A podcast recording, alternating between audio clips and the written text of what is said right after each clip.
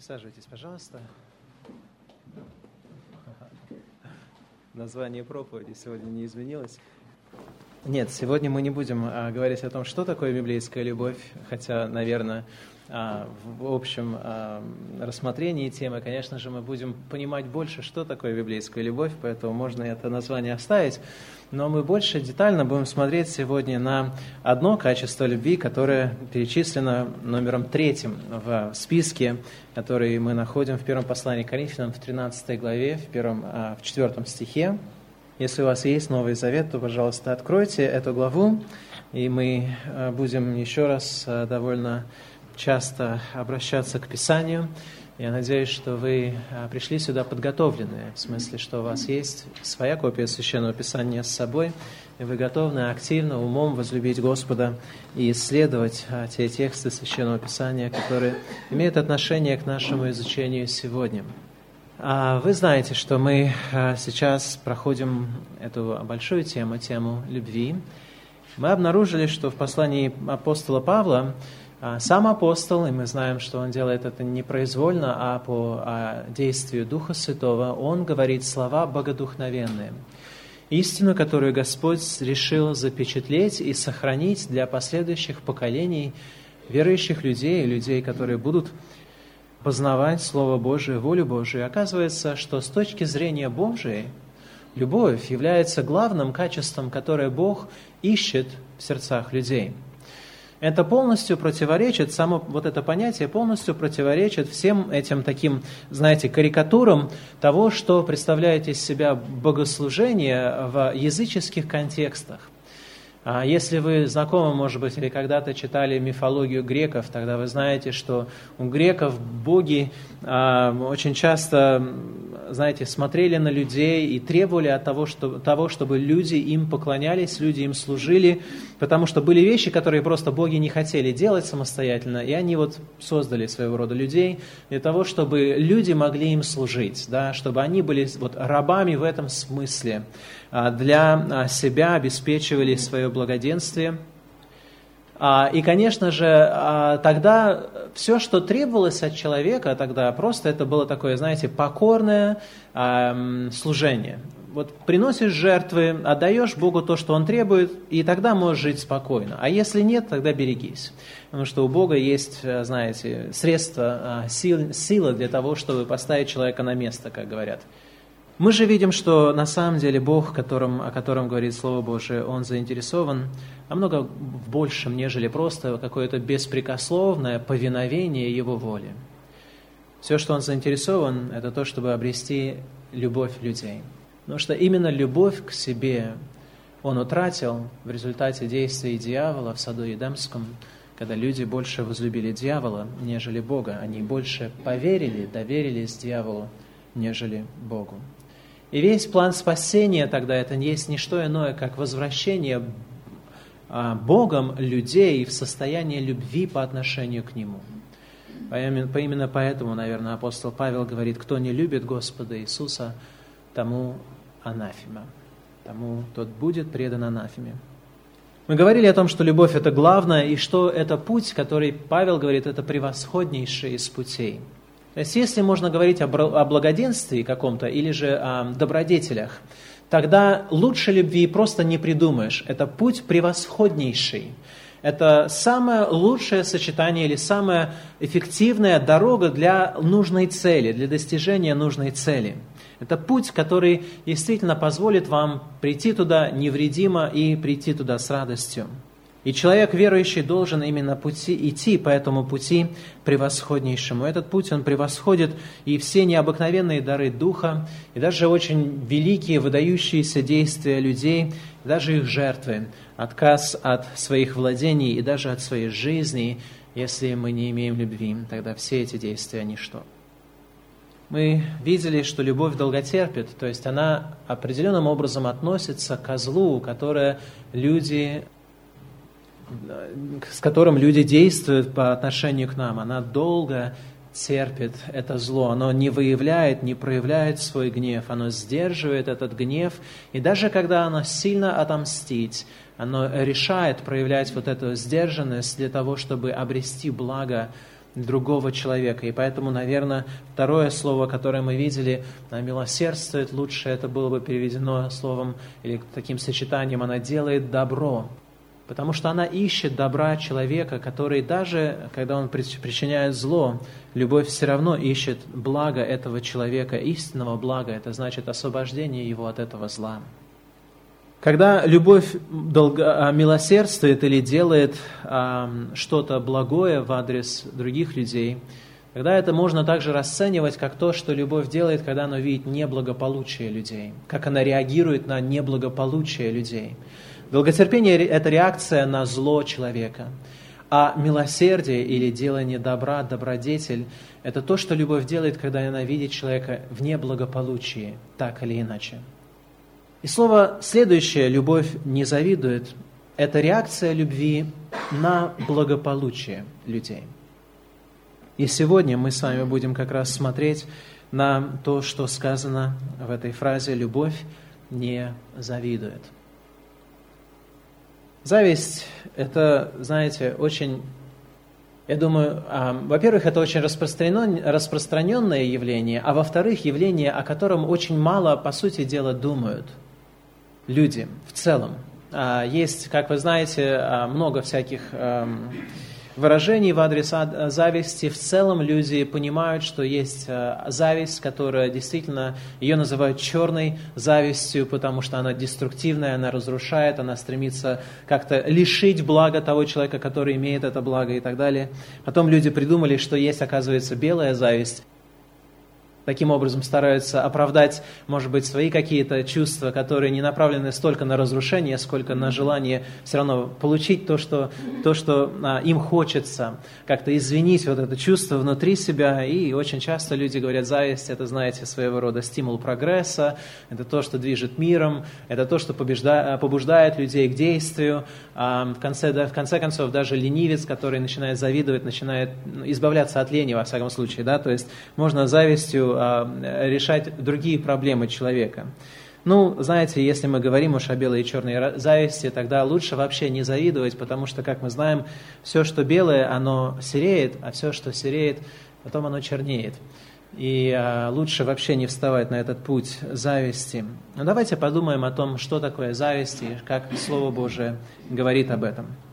Слово Божие говорит, а, любовь не завидует, и термин, опять же, который используется, это термин, который, если вы начинаете смотреть на то, как часто он используется в Библии, тогда вы обнаруживаете, что далеко не всегда этот термин используется строго негативно, строго в таком, знаете, отрицательном аспекте.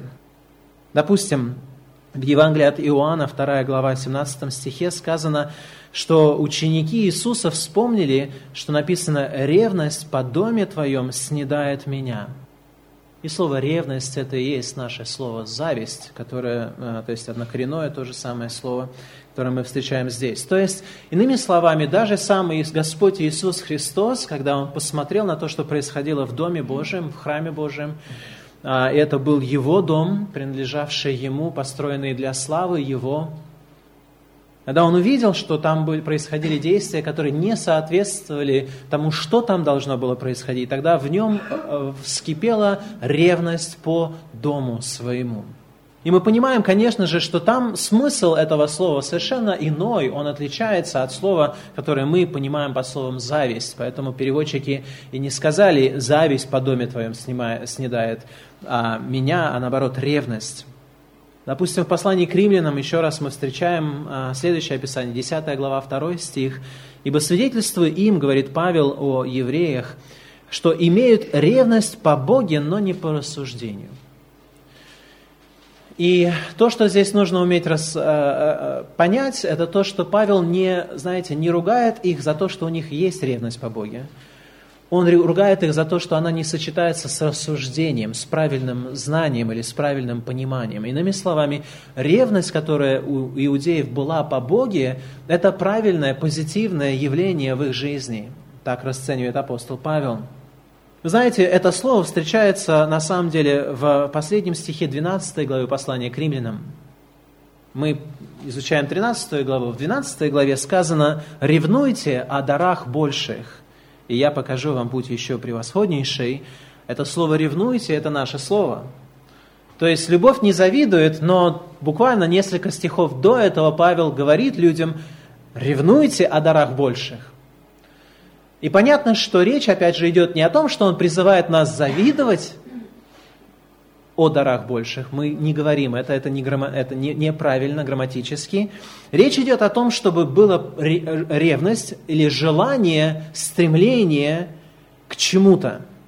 И одно само по себе желание или стремление к чему-то не является завистью. Потому что зависть – это не только желание – это желание, которое сочетается с определенным отношением внутри человека, внутри его сердца. Поэтому мы как раз и говорим, что а, это слово, оно в греческом языке имеет вот разные значения, и вы увидите, что переводчики очень точно определяют, какое, какое значение оно несет. И в русском языке это слово обычно переводится тогда словом в позитивном контексте, словом «ревность». Ревность по чему-то, ревность о чем-то сочетается именно с такими вот а, предлогами. Ревность по чему-то или ревность о чем-то. Но когда ревность, вот это слово, направлено а, по отношению к определенному человеку, тогда можно сказать, вот есть вот эта ревность или есть эта зависть, мы завидуем кому-то. Не о чем-то, а кому-то, тогда подчеркивается как раз вот эта негативная составляющая этого слова и совершенно другой тогда оттенок. Это есть желание, которое сочетается с определенным отношением. И какого рода отношением? Нам необходимо это усвоить. В Библии, как, наверное, и в жизни, а, зависть встречается очень часто – а, в книге «Деяния апостолов», как только мы видим а, успешное шествие или успешное распространение Евангелия, сразу же мы видим, как появляется зависть, потому что где есть успех, я уверяю вас, там же есть зависть, она недалеко, во всяком случае. Смотрите, что происходит в Деянии апостолов в 5 главе, в 17 стихе. Пятая глава Деяния апостолов – это, в принципе, повествование о том, как Петр – и Иоанн попадают, в конце концов, в Синедрион. Первосвященник, сказано в 5 главе в 17 стихе, первосвященник а, и с ним все принадлежавшие к, а, к садукейские исполнили зависти и наложили руки свои на апостолов и заключили их в народную темницу. Что там происходит? Вы знаете, что происходит обильное исцеление. Петр в данном случае является таким, знаете, проявлением действенной божественной силы. И священники смотрят на то, что происходит, и они видят, какой, какой популярность набирают апостолы в лице народа. Люди стекаются к ним, потому что исцеление, подобное исцелениям, которые творил сам Иисус Христос, сейчас происходит у всех наяву. И первосвященники, которые старались всячески вот эту а, ересь а, а, назарейскую да, об Иисусе Христе всячески подавить, вдруг они находят, что они не могут никак это остановить.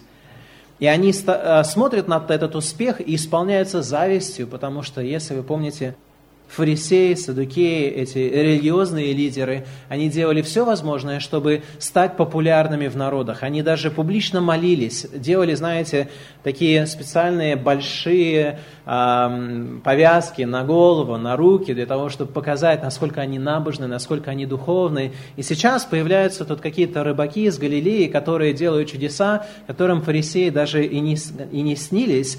И в конце концов а, получается, что они бессильны, и как только они видят свое бессилие обрести то же самое, они исполняются завистью. Потому что ну, зависть – это не просто, знаете, желание к чему-то. Это желание, которое сочетается с отношением в нашем сердце. Каким отношением? Негативным, как минимум, да? Но есть отторжение, какое-то неудовольствие по отношению к успеху других людей, к их благополучию. В Деянии 7 главе 9 стихе сказано, что патриархи по зависти продали Иосифа в Египет. И мы посмотрим более точно а, на этот контекст, который записан для нас в книге «Бытие». Но вы помните, что Иосиф, он видел видение, где, согласно толкованию, которое также ему было открыто, он, и братьям также было открыто, он получал поклонение своих братьев и своих родителей. Братья, которые были старше его, они, знаете, им, во-первых, это не нравилось уже, а потом они видели, что а, Иаков, отец Иосифа, любил его больше, чем всех остальных, потому что он сделал ему особую одежду, которая выделяла его, которая показывала всем, насколько этот сын любим. И сказано, что из зависти они продали Иосифа в рабство в Египет. В Деянии апостолов в 13 главе видим, что иудеи, увидев народ, исполнили зависти и противоречия, и злословия сопротивлялись тому, что говорил Павел. И это происходит в 13 главе, в 45 стихе, в 44 стихе мы читаем в следующую субботу, почти весь город собрался слушать Слово Божие. Павел приходит в город, проповедует и пользуется необыкновенным успехом. Людям интересно, люди никогда не слышали эту весть, и они Весь город практически, да, то есть какое-то подавляющее большинство приходит, чтобы слушать Павла, и иудеи, смотря на это, они исполняются зависти. Как так? Мы проповедуем в этом городе уже сколько, сколько, сколько, а тут приходит Павел, и весь город к нему стекается. Несправедливо. И любовь в этом отношении, то есть зависть, извиняюсь, оно, оно имеет отношение к чувству нашей справедливости. Справедливости в адрес а, именно наш, нас – кто-то сказал, зависть – это такое особое чувство справедливости, которое бывает двух видов – корыстное и бескорыстное. Корыстное говорит «хочу, чтобы и у меня было это». Бескорыстное говорит «хочу, чтобы у него этого не было». И хоть это такая со, с, с юмором выражение, но на самом деле оно говорит очень, я думаю, точно в адрес того, что зависть действительно чувствует – Зависть, конечно же, когда она наблюдает успех других людей, очень часто она выражается в том, а могу ли я получить то же самое. Симон Волх, посмотрев на апостолов, смотрит и думает, слушай, как хорошо, что они берут, возлагают руки, и люди исцеляются, и люди получают Духа Святого, и происходят необыкновенные вещи – он был человеком, которого раньше люди почитали, и сейчас вдруг откуда-то появились эти ученики Иисуса, и они делают дела, которые я даже не мог вообразить возможным для себя. И он приносит деньги для того, чтобы получить ту же самую способность.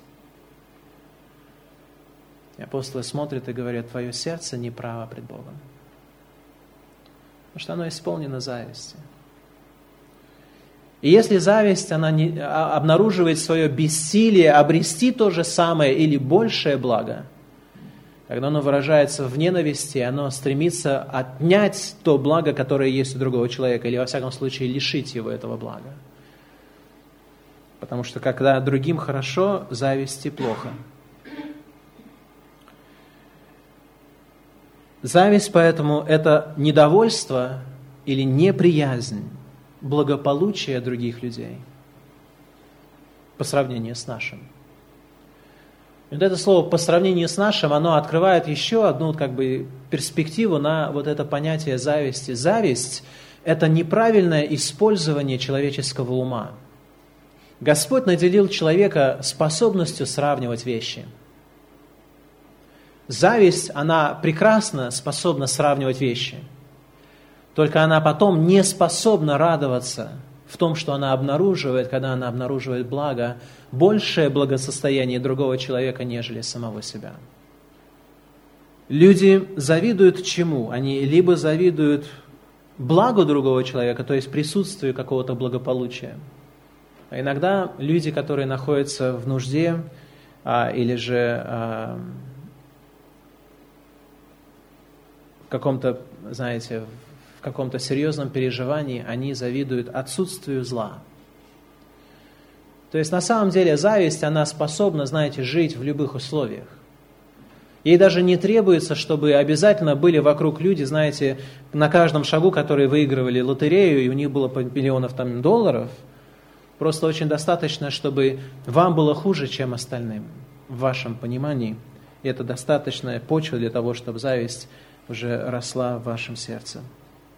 Сказано, завистник печален или потому, что его самого постигло несчастье, или потому, что кому-то другому повезло.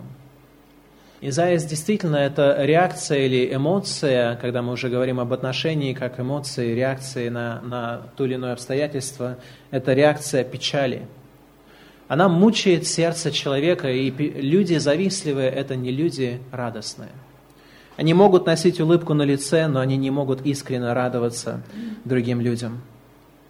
Завистник счастлив только, если кому-то не посчастливилось. И в этом отношении зависть является действительно злом. Зависть есть горе о чужом счастье, в то время как сострадание есть горе о чужом несчастье. И в этом смысле сострадание является правильной противоположностью зависти.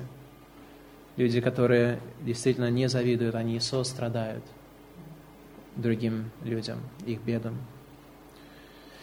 Зависть поэтому есть беспокойство души, потому что эта реакция негативная. Мы понимаем, что люди завистливые – это люди, которые не знают покоя. Это отсутствие мира в сердце, это отсутствие успокоения, это необходимая составляющая человека завистливого.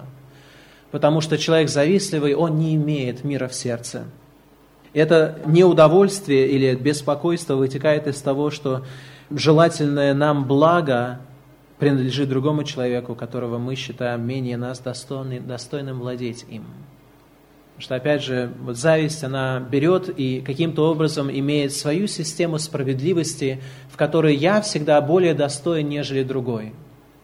Или я недостоин того зла, которого я, которое я получаю, таким образом я завидую. Глядя на то, как одни накапливают добро, другие начинают копить зло в своем сердце. Корнем зависти является в конце концов гордость. В этом смысле действительно люди, которые кроткие в своем сердце, смиренные в глубине своей души, это люди, которым чуждо понятие зависти. Кроткие и смиренные люди не завидуют другим людям. Они не считают себя более достойными, а потому зависть не имеет над ними власть она не может господствовать в их сердце, она не может обрести, найти, найти вот место, в котором можно было бы укорениться корням зависти.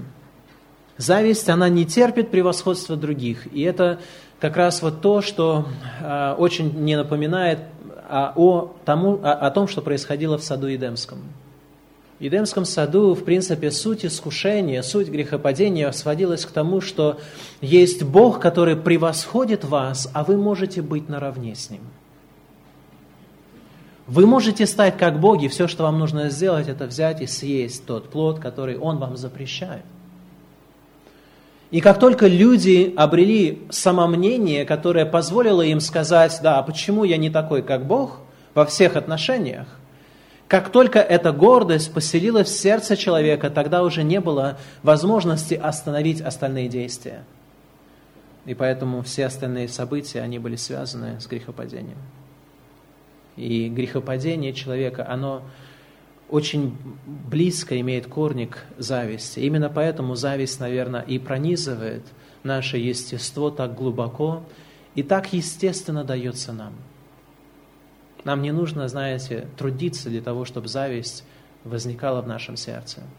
Все, что нам нужно сделать, это, знаете, обрести информацию о благополучии других людей. И как только вы сравниваете благополучие других людей с своим благополучием, какое бы ваше благополучие не было, вы уже теряете способность радоваться тому, что имеете, и начинаете завидовать тому, что не имеете. Примеры зависти, я говорил, в Библии их очень много, но есть очень некоторые примеры, которые, знаете, достойны нашего сугубого внимания. Самое первое, что произошло, помимо того, что я уже описал, как грехопадение в саду Эдемском, которое, я думаю, имеет отношение к зависти, самый чистый такой ясный пример происходит в следующей главе книги Бытия, это глава 4.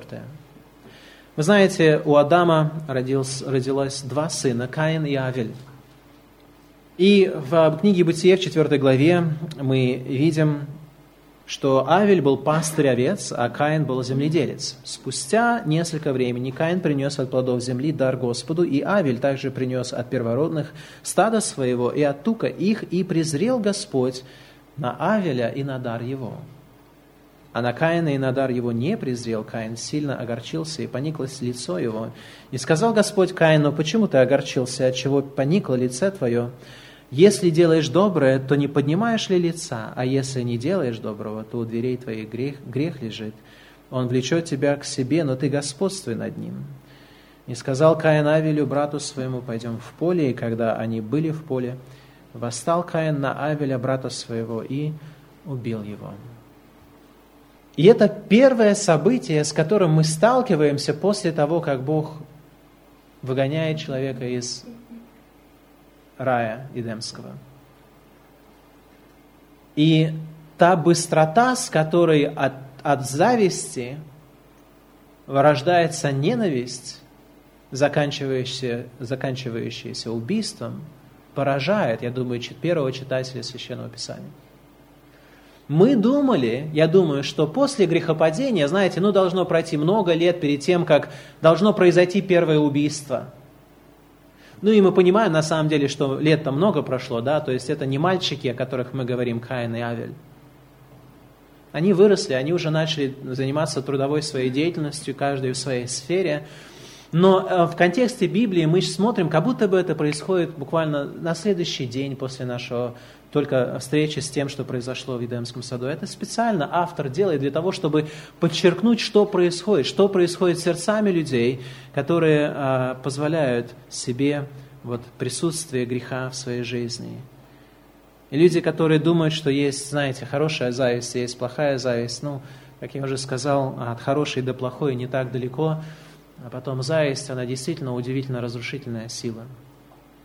Мы уже говорили об Иосифе и братьях его, и в 37 главе книги «Бытие» мы сталкиваемся именно с тем, как они тоже а, стали, знаете, своего рода, братья стали жертвой вот этой зависти, которая побудила их на то, чтобы посягнуть на жизнь своего брата.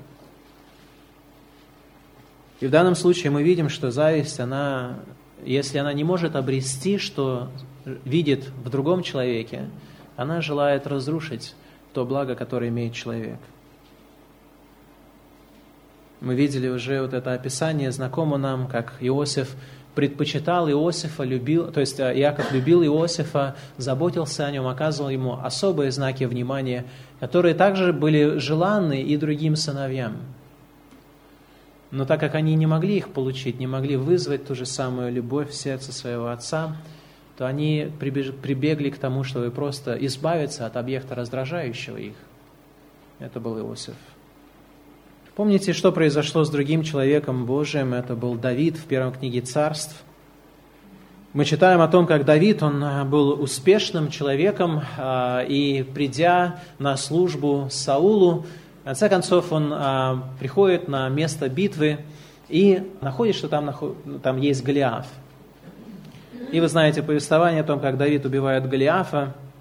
И потом в первой книге Царств, 18 главе, возвращаясь с этого сражения, мы видим, как реагируют люди на то, что произошло. И в 18 главе а, первой книги Царств, я извиняюсь, я открыл книгу Судей, 18 глава первой книги Царств, в пятом стихе сказано, Давид действовал благоразумно везде, куда не посылал его Саул, и сделал его Саул начальником над военными людьми, и это понравилось всему народу и слугам Сауловым. Когда они шли при возвращении Давида с победы над филистимлянином, то женщины из всех городов израильских выходили навстречу Саулу с царю с пением и плясками, с торжественными тимпанами и с кимвалами, и восклицали игравшие женщины, говоря, «Саул победил тысячи». И до этого момента все было хорошо – Саул шел, враг побежден, женщины с плясками воспевают ему славу и говорят, Саул победил тысячи. Но потом женщины сделали ошибку. Они сказали, а Давид десятки тысяч. И несмотря на то, что Саул мог бы довольствоваться тем, что он победил тысячи, как только он услышал, что Давид получил, а, победил десятки тысяч, в мнении женщин, все, Тысячи ему уже были не нужны, ему нужны были десятки тысяч, если не миллионы. Это то, как действует зависть в нашем сердце. Вы знаете, что говорится о нашем Господе Иисусе Христе в Евангелии от Матфея. 27 глава Евангелия от Матфея открывает нам то, по какой причине Иисуса Христа предали на смерть. Я думаю, что это очень важное утверждение в свете того, что мы сказали, зависть играла свое место в грехопадении человека. И та же зависть, которая побудила человека совершить первый грех, побуждает человека распять Иисуса Христа. И это распятие побеждает зависть людей. Это удивительное вот в свете истории библейской сильное утверждение того, что происходит, потому что Бог действительно побеждает зависть именно тем, что сама зависть умерщвляет себя в этом действии.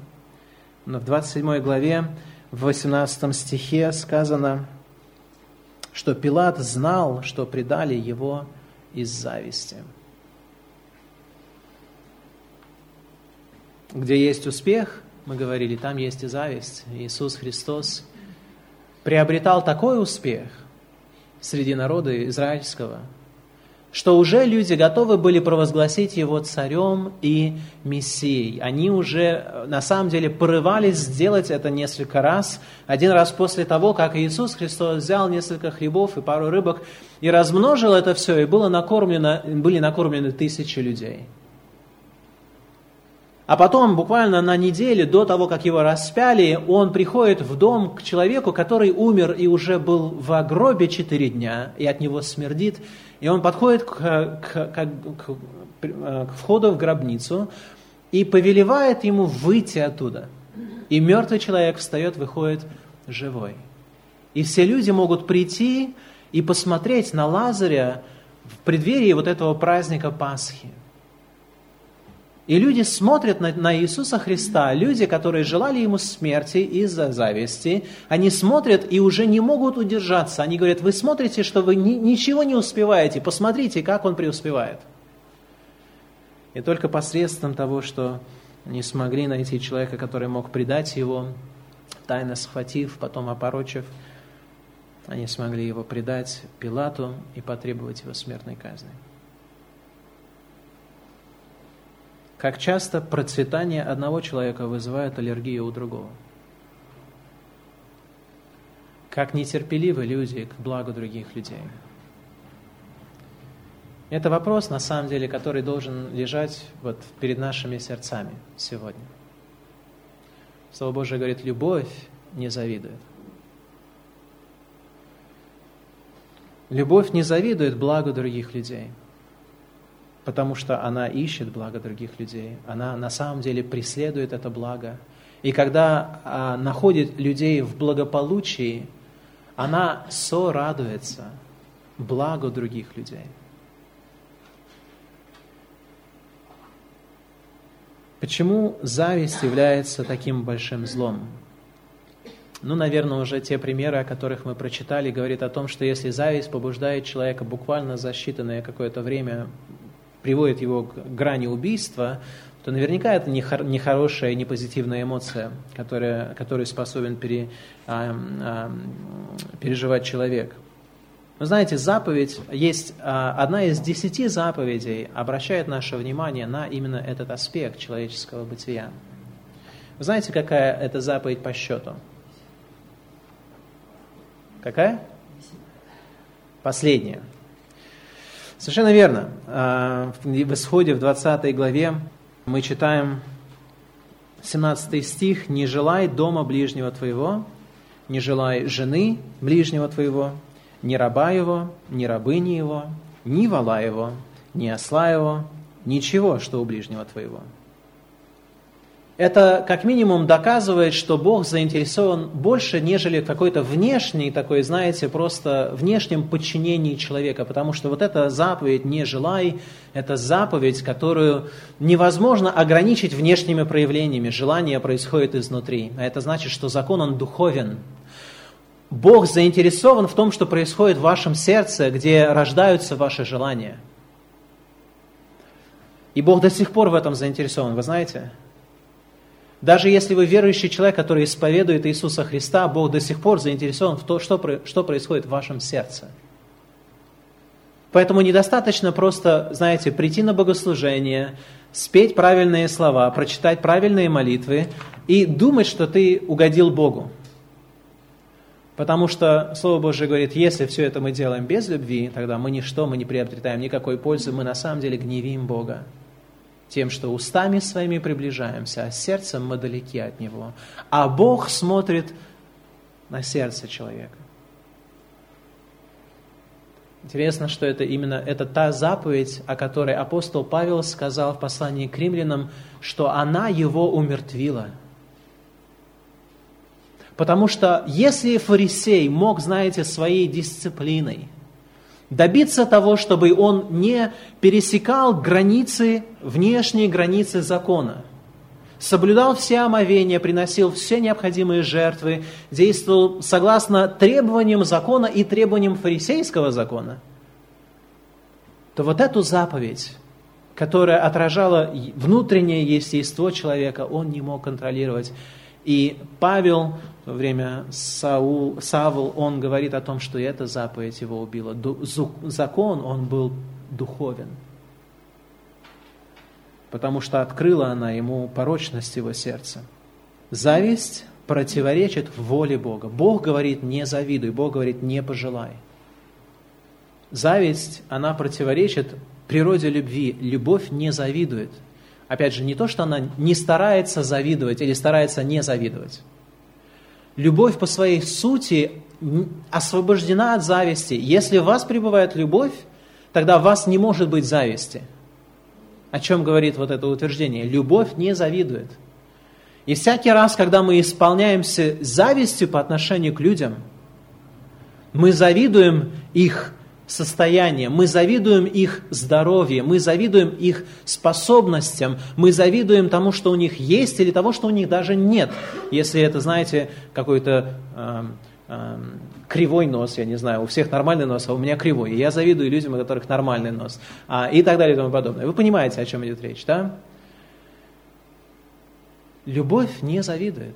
И всякий раз, когда мы начинаем завидовать людям, это доказательство того, что мы этих людей в тот момент не любим. Потому что любовь не завидует. И вы знаете, то, что особо важно, чтобы вы сегодня услышали и усвоили. Вот все, что я сказал до сих пор, можете это все, знаете, пропустить мимо ушей, но вот это вы должны усвоить. Зависть – это на самом деле недовольство Богом – Подумайте, кто создает человека таким, какой он есть. Вы завидуете красоте другого? Вы завидуете его телосложению? Вы завидуете его умственным способностям? Вы завидуете тому, как он умеет рисовать, или она может играть на пианино, или они могут петь? Вы понимаете, что все способности, которые вы видите в других людях, были даны этим людям никем иным, кроме самого Бога. Вы скажете, ну вот я завидую, допустим, там, успешному бизнесмену, а ведь Бог не сделал его успешным. Извините, извините, извините.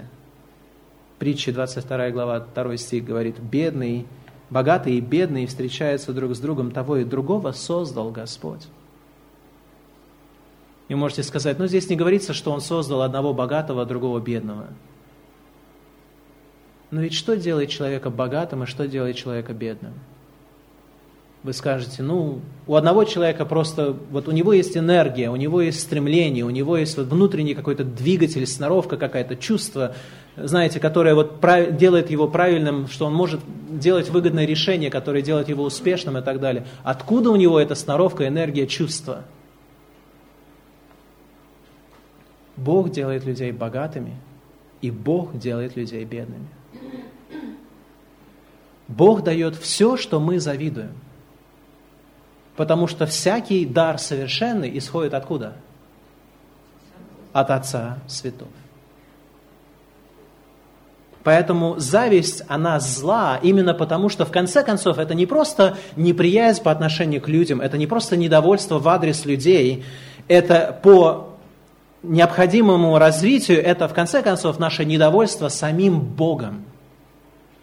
Зависть говорит, Господи, Ты сделал ошибку, что сделал этого человека успешнее меня, красивее меня, умнее меня, или же э, более здоровым, нежели я. Что мы завидуем? Мы можем завидовать все, что угодно.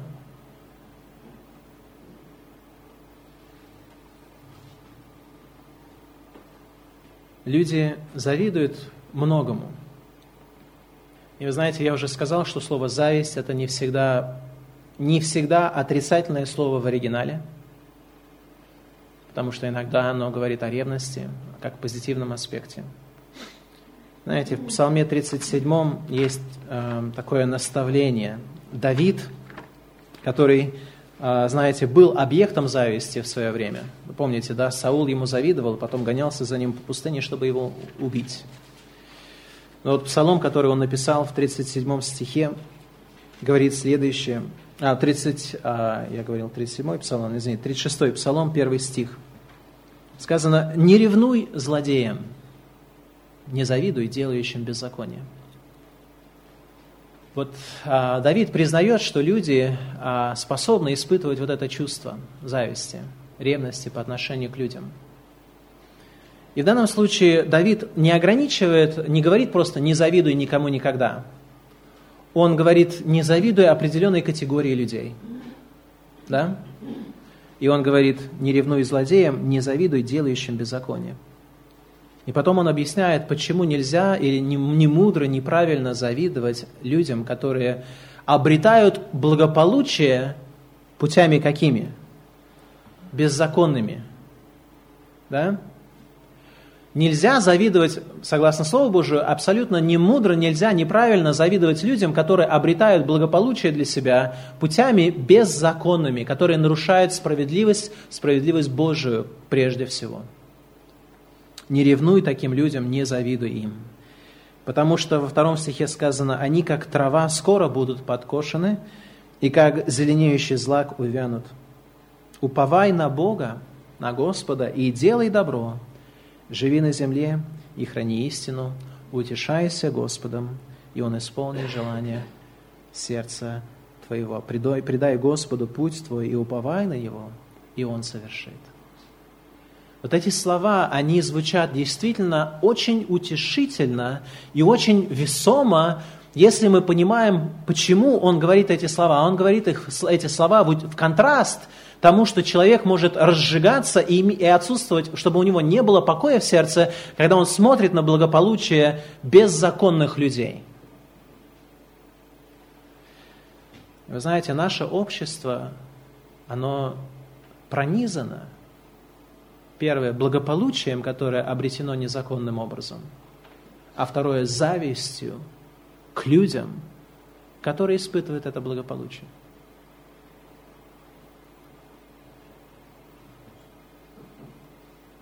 Слово Божие говорит, не завидуй этим людям. Это благополучие, оно обретает крылья и оставляет человека, который его обрел. А лучше вам уповать на Господа.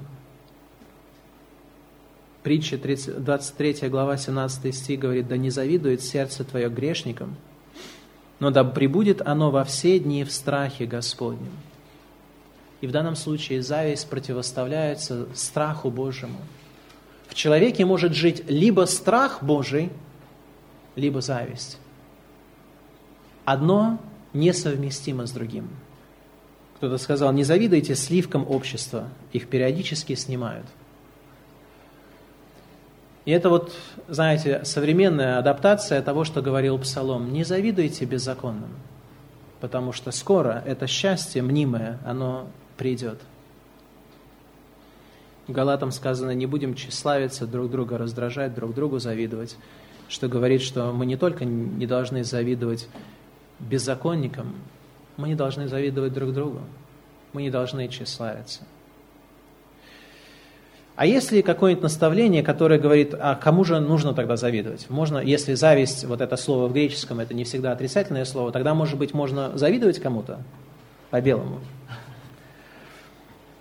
Ну, знаете, Завидовать это плохо, кто-то сказал, но если нечему завидовать, еще хуже. Лучше быть предметом зависти, чем предметом сострадания, кто-то сказал. Даже не кто-то, а Геродот. А потом сказано, если уж завидовать, то только тому, кто не завидует никому. Все эти афоризмы – это к тому, чтобы, знаете, на самом деле в Слове Божьем есть образ, который говорит, что мы должны жить так, чтобы нам можно было позавидовать. Мы не должны завидовать. Зависть – разрушающая нас эмоция. Но мы должны жить так, чтобы нам могли позавидовать. Я объясню. Первый псалом. Слово Божие говорит, блажен муж, который не ходит на совет нечестивых и не стоит на пути грешных. И не стоит, а, не, сидит, а, не, не стоит на пути грешных и не сидит в собрании развратителей. Да? Ну, наверное, это человек, который не завидует беззаконным. Беря другой псалом Давида, это первый псалом написан тоже Давидом, и он говорит, блажен человек, который вот этого не делает. Но в законе Господа воля его, и о законе его размышляет он день и ночь, и это как будто бы говорится, что в его сердце присутствует страх Божий. А потом в третьем стихе говорится, «И будет он, как дерево, посаженное при потоках вод, которое приносит плод свой во время свое, и лист которого не вянет, и во всем, что он не делает, успеет». Вы понимаете, что вот здесь, вот, в принципе, дается нам формула того, как стать человеком, которого, которому будут завидовать. Потому что везде, где есть успех, там будут люди завидовать. В этом падшем мире. А потом слово «блажен» – это мы сейчас привыкли, знаете, окружать это слово такой аурой духовности. Блажен. Мы читаем заповеди Нагорной Иисуса Христа, то есть Нагорную проповедь Иисуса Христа, блаженны нищие духом. И мы думаем, какие же они блаженные. А вы знаете, что такое блаженство? Это счастье это состояние, которому можно позавидовать. Не значит, что ему нужно завидовать, но которому можно позавидовать. Видите разницу? И Слово Божие говорит, что Бог на самом деле желает, чтобы мы были блаженными людьми. Блаженными не в смысле юродивыми, как в России, да, понимается, когда это нищий, почти полуумный, который едва что-либо соображает, но он блаженный. Слово Божие говорит о том, что Иисус Христос пришел дать нам жизнь, и жизнь какую? С избытком. А согласитесь, жизнь с избытком – это жизнь, которой что? Которой можно позавидовать. Бог не желает, чтобы мы завидовали кому-либо. Но Он желает сделать свой народ таким благополучным, таким успешным, таким блаженным, чтобы другие могли позавидовать этому человеку. И это удивительно, согласитесь конце концов, Бог-то знает, что такое зависть. И быть в образе и подобии Божьем, наверное, в этом падшем мире означает быть предметом зависти. Дьявол позавидовал Богу. Люди позавидовали Богу. Фарисеи, когда увидели Иисуса Христа и все, что Он делал, и Его благополучие и успех, они завидовали Христу. И всякий человек, который уподоблялся Христу, он так или иначе становился предметом человеческой зависти.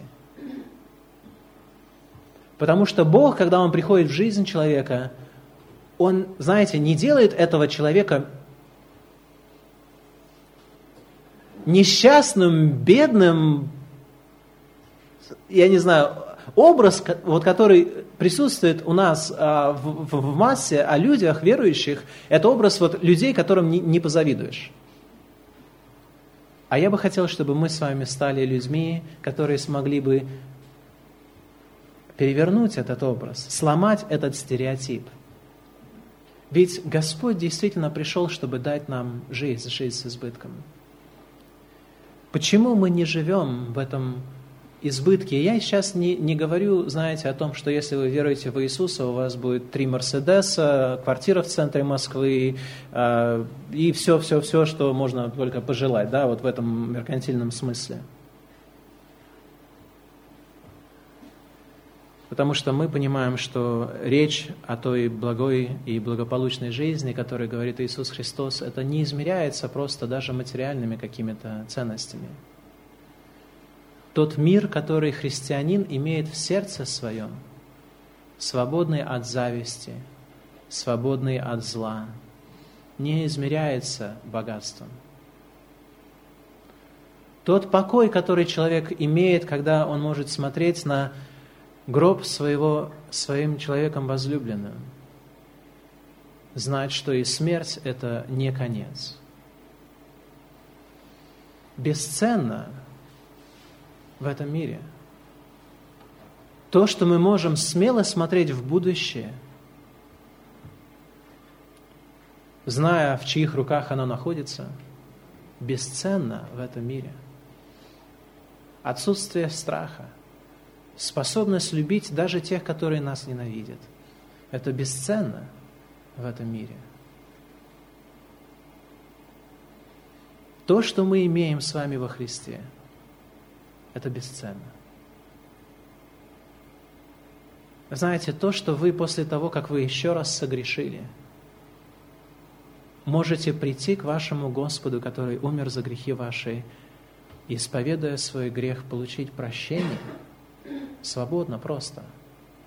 Это бесценно в мире, где люди думают, что им нужно зарабатывать на прощение.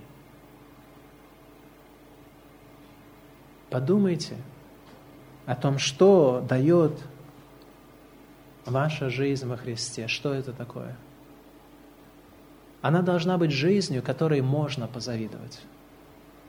Бог не желает, чтобы люди разжигались завистью друг против друга – но Он желает сделать нас людьми, которые испытывают благо в такой степени, чтобы мы были успешны буквально во всех путях наших. Чтобы мы были как Иосиф, который, с которым был Господь, и даже когда его бросали в тюрьму, он все равно становился начальником в тюрьме, потому что, очевидно, все у него в руках спорило, все шло как нужно. Господь был с ним. Знаете, каким же образом необходимо освобождаться от зависти? Если вы говорите, и знаете, только люди, которые не исследовали самих себя, думают, что они свободны от этого порока. В каждом из нас. Если вы признаете, что вы грешник, я сразу хочу вам сказать, вы найдете в себе а, следы зависти, если вы еще живой человек. Первое, что необходимо сделать, это признать, что зависть – это грех.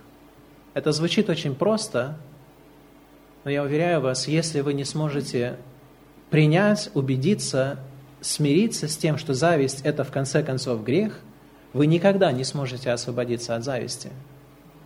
Потому что Иисус Христос пришел нас освободить от каждого греха, и от всего греха целиком, но если мы не считаем что-то грехом, тогда мы не, не будем искать Его спасительного действия, Его спасительной благодати, а мы должны признать, что зависть – это грех – что это грех, который вызывает гнев Божий, это грех, который вызывает праведный суд Божий на людей. И как только мы признаем, что это грех, конечно же, тогда что нам нужно делать со грехом? Мы признаем его, мы каемся в нем, мы исповедуем этот грех, и мы уповаем на Иисуса Христа, принимая то спасение, которое Он дает нам. Христос освобождает нас от зависти, когда вы веруете в Него. Я думаю, правильно, э, что необходимо помнить о зависти, это то, что зависть нас разрушает. Если вас не пугает понятие того, что зависть – это грех, хотя бы вспомните о том, что зависть – это то, что вас разрушает. Мы уже говорили, что это печаль, даже когда вы печальны, когда вы завидуете, вы печальны либо своим неудачам, и вы печальны либо э, э, преимуществом или благословением других людей. Вы пребываете в отсутствии покоя, ваше сердце беспокойно – Слово Божие в а, книге Притч, 14 главе 30 стихе говорит, «Кроткое сердце – это жизнь для тела, а зависть – это гниль для костей». Есть такое выражение в русском «зависть гложет». Оно что-то, оно чувствуется, как будто вы, вас съедают изнутри, как червь, который питается жизненной вашей энергией и силой. Кто-то сказал, из всех средств для похудения лучше зависти пока еще не изобрели. И это говорит о том, что люди, которые действительно впадают вот в зависть, в такую, ну, а, уже какой-то, наверное, степени, да, которая буквально отбивает у человека аппетит, они не могут нормально даже поесть. Настолько оно влияет на человека. Признайте, что зависть – это проявление плоти, это имеет отношение к тому, что это есть грех, но поймите, что завидовать это, – это признак нашей плотской жизни. послании к Коринфянам в третьем стихе, в третьей главе, в том же послании, которое мы изучаем, в третьей главе апостол Павел говорит, «Потому что вы еще плотские, ибо если между вами зависть, споры, разногласия, то не плотские ли вы, и не по человеческому ли обычаю поступаете?» Зависть – это есть человеческие обычаи, да, действительно, люди завидуют друг другу, и это есть признак того, что они плотские. И когда мы видим зависть, которая пребывает в сердцах верующих людей, тогда это признак абнормального христианства, признак плотского христианства, признак недоразвитого, незрелого христианства. Когда вы смотрите на успех даже ваших братьев и сестер, других церквей и начинаете им завидовать. А сколько в жизни религиозных, э, то есть э, в жизни, в религиозной сфере, сколько действий, мне просто, знаете, страшно подумать, сколько действий объясняется не, чем, не любовью к Господу, не любовью к ближнему, а просто элементарной зеленой завистью. И есть движения, которые на самом деле стараются как бы возбуждать эту зависть в других людях. Если ты не говоришь на языках, вау, так ты еще не, не духовный, не дорос, бедняжка. И если мы чего-то не имеем, да, тогда, ну что со мной не так? И мы смотрим на людей, которые имеют, и мы говорим, ну какие мы, какие плохие, или же что такое, почему? И начинается вот это вот все происходить, а потом мы улыбаемся друг другу, приветствуем, принимаем вечерю. Когда у нас в мире нет любви, в сердце нет любви. Послание к римлянам, 13 глава, 13 стих. «Как днем будем вести себя благочинно, не предаваясь ни пированием и пьянству, ни сладострастию и распутству, ни ссорам и зависти».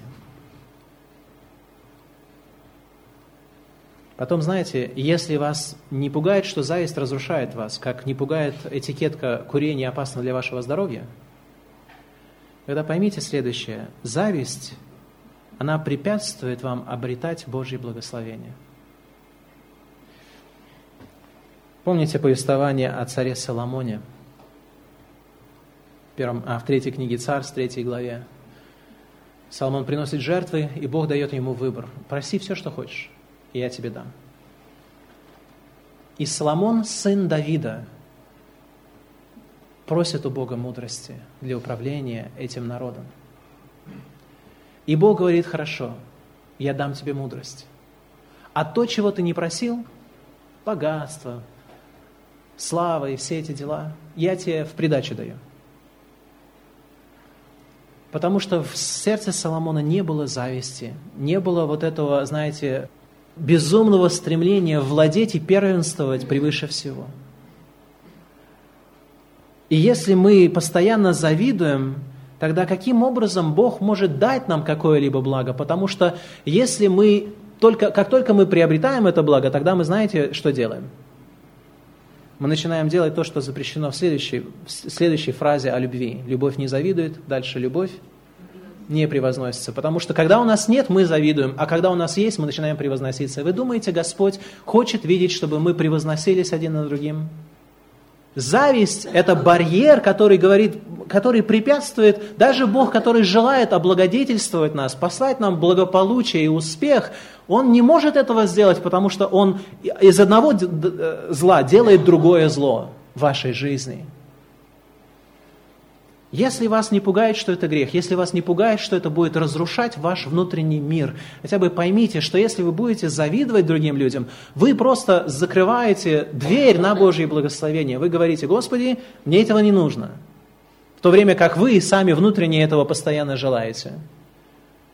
Научитесь сорадоваться людям в их радости. Научитесь благословлять тем, которым хорошо. Это благословение как доброе семя произведет в вашей жизни также обильный плод Божьего благословения. Почему я должен дать тебе больше, если ты так неблагодарен за то, что имеешь? Потому что зависть не испытывает благодарности. Завистливые люди никогда искренне не могут благодарить. Противоположность поэтому зависти – это своего рода способность благодарить, это способность быть довольным тем, что имеешь. Апостол Павел знал это, он говорит, великое приобретение быть благочестивым и довольным. Завистливы ли вы? Довольны ли вы тем, что имеете? По отношению к другим людям. Способны ли посмотреть на счастье другой семейной пары и благословлять их в этом счастье? Способны ли посмотреть на людей более успешных, нежели вас в бизнесе, и желать им еще большего благословения в их труде? Способны ли вы посмотреть на вашего сверстника, который получил более хорошую оценку, нежели вы, и пожелать ему успеха в дальнейшем? Искренне способны ли вы это сделать?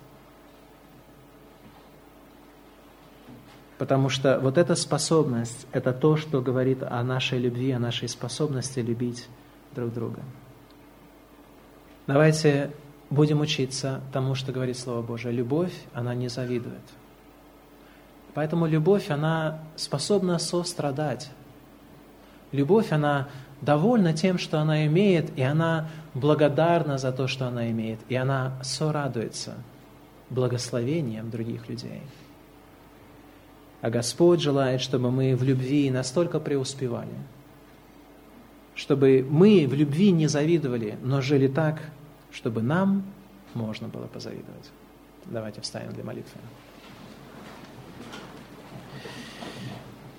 Великий наш Господь и Бог, мы благодарим Тебя за то, что Ты Бог, который является Богом благим и который дарит добро, и Ты научаешь нас любить добро, любить добро не только у себя, но любить добро и у других. Возлюби ближнего твоего, как, своего, как самого себя, есть заповедь. И это означает возрадоваться с теми, которые радуются, и плакать с теми, кто плачет, без зависти, но с, чистой, с чистым сердцем. Будь милостив, Господь, к нам. Научи нас любить и не завидовать. И соделай нашу жизнь прекрасной настолько, чтобы хоть мы никому не будем завидовать, нам можно было бы позавидовать. Для славы Твоей просим. Во имя Христа. Аминь.